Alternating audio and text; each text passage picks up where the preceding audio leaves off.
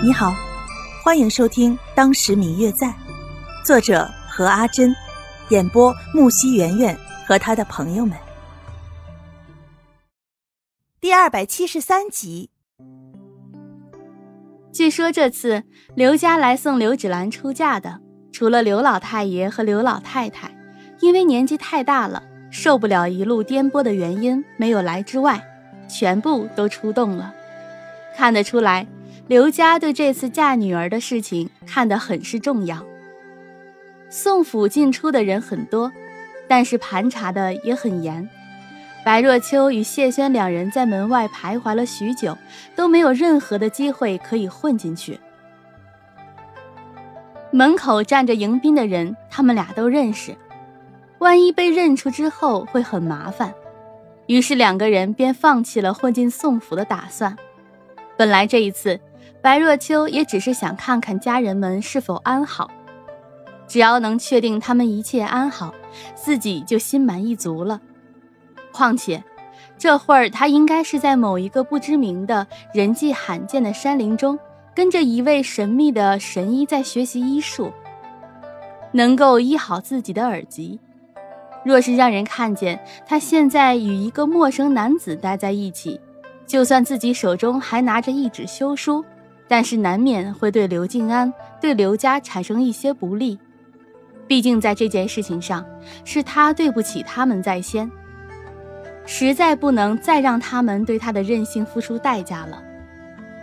这一次出来，谢轩也有带着白若秋出来透透气的打算。他知道，他整天住在山上，面对自己的师父师母，身边没有一个人可以说说话，很是沉闷。似乎除了和自己在一起的时候，已经很少在他的脸上看见那种舒心的笑容了。他知道他的心里在想什么，在害怕什么。可是对于这些，他也感到有些无奈，也只能尽自己最大的能力让他多笑一笑。两个人在城内的一间客栈找了一间客房，窗户正好对着大街。从窗户看过去，几乎整座扬州城的风光都可以收入眼底。听老板说，这一次宋家的迎亲队伍正好要从这里经过。太阳一点一点地向着西边落下去，街上被太阳烤得火辣辣的，温度也开始慢慢转凉了下去。街上慢慢地点起了灯火，一盏接着一盏，不一会儿。整个扬州城的主要街道上的灯笼便已经全部都点燃了，红红的，远远看去就好像是一条火龙在飞舞一般。伴随着这火龙点燃，街上也渐渐的热闹了起来。白若秋从街上开始点第一盏灯的时候，便已经坐在了窗口，看着一盏接一盏的灯火，将这城市点燃。